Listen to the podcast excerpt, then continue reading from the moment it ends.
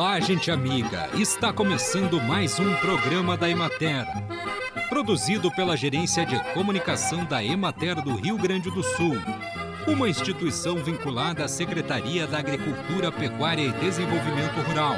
Com apresentação de Matheus de Oliveira e técnica de José Cabral.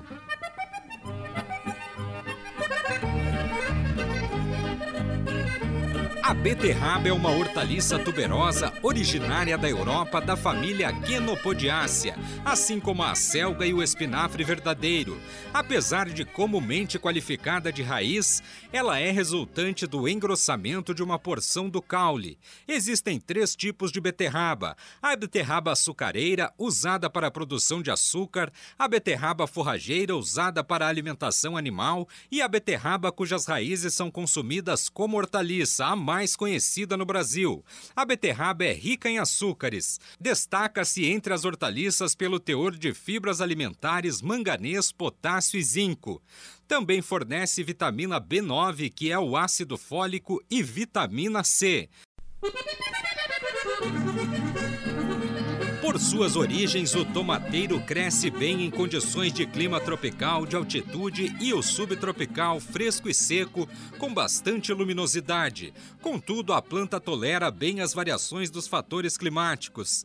No que diz respeito à temperatura, a faixa de 20 a 25 graus favorece a germinação, enquanto a de 18 a 25 graus ajuda o desenvolvimento vegetativo.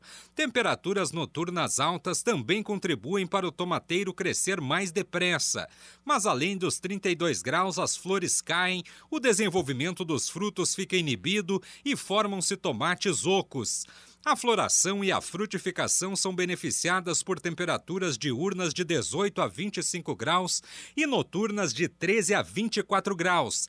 A permanência de temperaturas acima de 28 graus prejudica a firmeza e a cor dos frutos, que tendem a ficar amarelados devido à inibição da síntese de licopeno e de outros pigmentos que lhes dão a coloração vermelha típica. Acompanhe agora o panorama agropecuário. A colheita do trigo está tecnicamente encerrada no Rio Grande do Sul.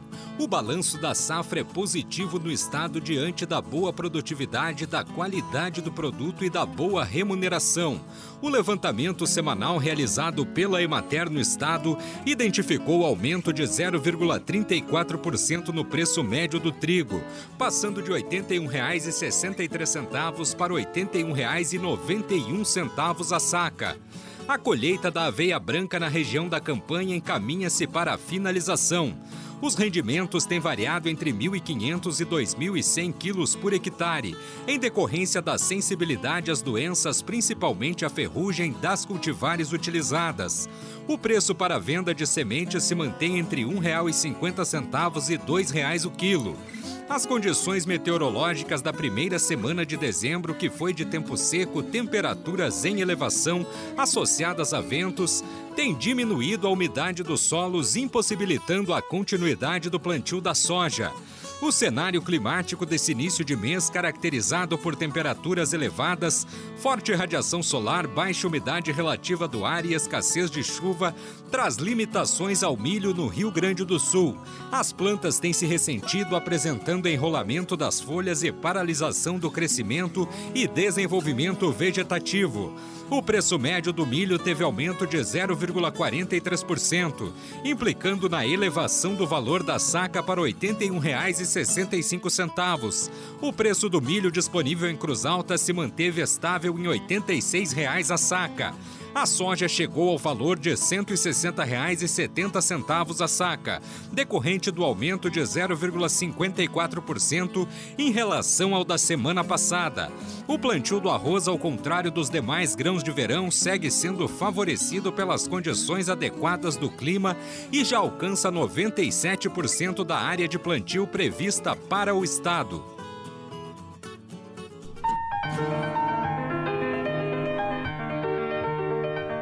Com o objetivo de valorizar a trajetória e o vasto conhecimento dos extensionistas nas práticas de assistência técnica, extensão rural e social Demater, a instituição está promovendo o Dezembro da Extensão. Um mês com atividades de divulgação que buscam marcar a data de 6 de dezembro, já denominada como o Dia da Extensão Rural. A data, consagrada ao Serviço Brasileiro de Assistência Técnica e Extensão Rural, é consequentemente também o Dia Nacional do Extensionista Rural. Para isso, nós trazemos a entrevista com a extensionista Maristela Ebert, que está no município de Viamão contará um pouco de sua trajetória e dos avanços na área social em prol dos beneficiários de ATERS no Rio Grande do Sul. Maristela, conte um pouco para a gente da sua trajetória de atuação na extensão rural. Quais os escritórios que você passou e as realidades diferenciadas? Eu sou extensionista social nível superior da Emater Ascar do Rio Grande do Sul. Minha formação acadêmica é socióloga, e entrei na instituição em 2012, no município de Dom Feliciano, localizado na região centro-sul do estado do Rio Grande do Sul, pertencente ao Regional de Porto Alegre. Lá permaneci até 2014 e, na sequência, me transferi para o Municipal de Viamão, onde permaneço até hoje. Quais são os momentos mais significativos da sua atuação na extensão rural? Quando a gente vai pensar assim, de que é esse trabalho de extensão rural, a sua importância, o significado, de fato passa filme pela cabeça, muitas razões pelo qual a gente né, acorda todos os dias e vai motivado para trabalhar. A realidade em que a gente está inserida, cada município é único, né, com seus potenciais, também com suas potencialidades, suas dificuldades de trabalho, enfim. Então, pensando assim num contexto de Dom Feliciano, assim, o que eu achei marcante, assim, um município pequeno com processo assim forte de produção de tabaco, um processo também de inserção com os agricultores familiares na questão da diversificação produtiva. Quando eu comecei no município, havia uma cooperativa recentemente formada. Então tinha vários desafios assim. E entre o meu trabalho assim que realmente me marcou muito foi a questão do trabalho com o programa do Brasil Sem Miséria no Meio Rural, que era uma execução de uma política pública com transferência de renda para as famílias beneficiárias dentro do corte da extrema pobreza no meio rural do município. No trabalho, junto com os demais colegas do municipal, atendemos 100 famílias nesse programa e confesso sim que foi marcante assim todo o processo de construção, de identificação das famílias, das atividades assim. Quando eu olho assim e penso no município de Dom Feliciano assim, Acho que eu posso dizer que eu lembro de cada família, de cada história né, que, que passou por mim naquele período de trabalho, né, e com os meus colegas. Então, assim, eu acho que isso, isso é uma das coisas que marca na extensão rural. A gente não é só um trabalho, é um trabalho com o qual a gente se envolve, se tem alegrias, tem tristezas, tem frustrações acho que vivencia junto, né, com cada família as dificuldades e procura encontrar formas num contexto de rede com um conjunto de outros atores do município buscar tornar cada um protagonista para sair da condição de vulnerabilidade no qual se encontra. Acho que basicamente dá para resumir assim o que foi essa minha experiência lá em Dom Feliciano e o enorme agradecimento que eu tenho por ter passado naquele local e a visão, como mudou minha visão, inclusive do meio rural do Rio Grande do Sul, porque muitas vezes na academia, quando se fala em pobreza, em vulnerabilidade, a gente pensa mais no norte do país e às vezes está no nosso lado e acaba sendo invisível, assim, pro para o nosso trabalho e para o conjunto do município. Então, acho que foi um grande aprendizado para mim, e para todos os envolvidos naquele processo e que até hoje assim me marca e me emociona quando eu lembro. Nós entrevistamos Maristela Ebert para o Dezembro da Extensão de Porto Alegre, Karine Maciel.